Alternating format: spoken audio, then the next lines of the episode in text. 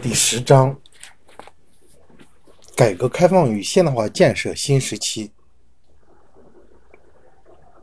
本章主要讲述了从1978年12月中共十一届三中全会召开以来至今，及改革开放和社会主义现代化建设的新时期的历史。1978年12月召开的中共十一届三中全会，实现了新中国成立以来党的历史上具有深远深远。意义的伟大转折，改革开放的序幕由此揭开。中共十一届三中全会制定并稳步推进社会主义现代化建设三步走战略，逐步形成了建设有中国特色的社会主义的一整套的路线方针政策，创立了邓小平理论。一九八九年六月，中共十三届四中全会以来，以江泽民为代表的中国共产党人，在领导建设中国特色社会主义的实践中，形成了三个代表的重要思想，实现了指导思想上的与时俱进。两千零二年十一月，中共十六大以来，以胡锦涛为中共中央，在推进全面建设小康社会的进程中，提出了科学发展观以及构建社会主义和谐社会和建设社会主义新农村等一系列重大战略思想。中共十八大以后，在以习近平为总书记的中共中央领导下，全国各族人民正在为全面建成小康社会、实现中华民族伟大复兴中国梦而努力奋斗。本章的重点和难点是中共十一届三中全会伟大历史转折、中国特色社会主义的接续发展、改革开放和社会主义现代化建设的伟大成就。第一节历史性的伟大转折和改革开放的起步。第一，冲破两个凡是的思想禁锢。一九七六年十月，粉碎四人帮的胜利挽救了中国共产党和中国的社会主义事业。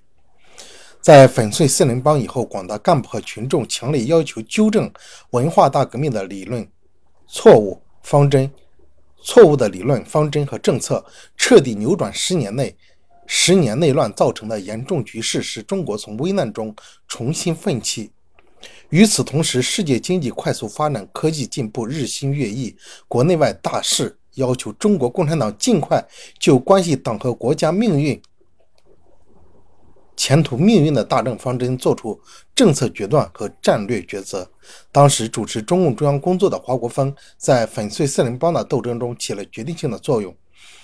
并在开展揭批四人帮运动等方面发挥了积极作用。但他坚持两个凡是，即凡是毛泽东、毛主席做出的决策，我们都坚决拥护。凡是毛主席的指示，我们都始终不渝的、始终不渝的遵循的错误方针，是彻底纠正文化大革命的错误的要求和愿望遇到严重阻碍，党和国家的工作出现在徘徊中前进的局面，出现了在徘徊中前进的局面。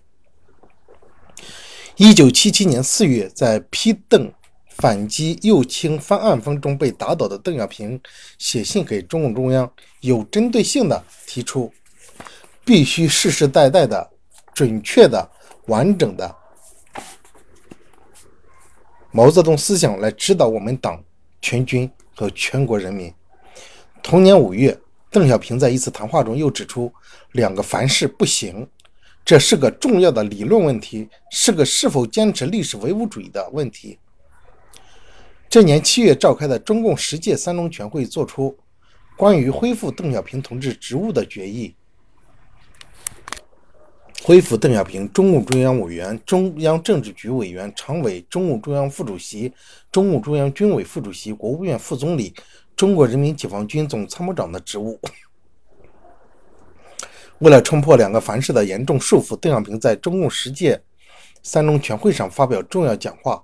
重申完整准确地理解毛泽东思想的科学体系，强调恢复实事求是是思想路线的重要性。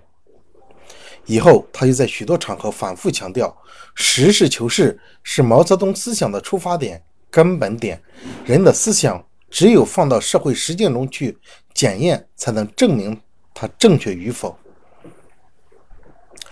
一九七八年五月十一日，《光明日报》发表题为。实践是检验真理的唯一标准的特邀评论员的文章，在全国开始了关于真理标准问题的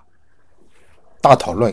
这一讨论冲破了两个凡是的思想束缚，自始至终得到邓小平、叶剑英、陈云、李先念、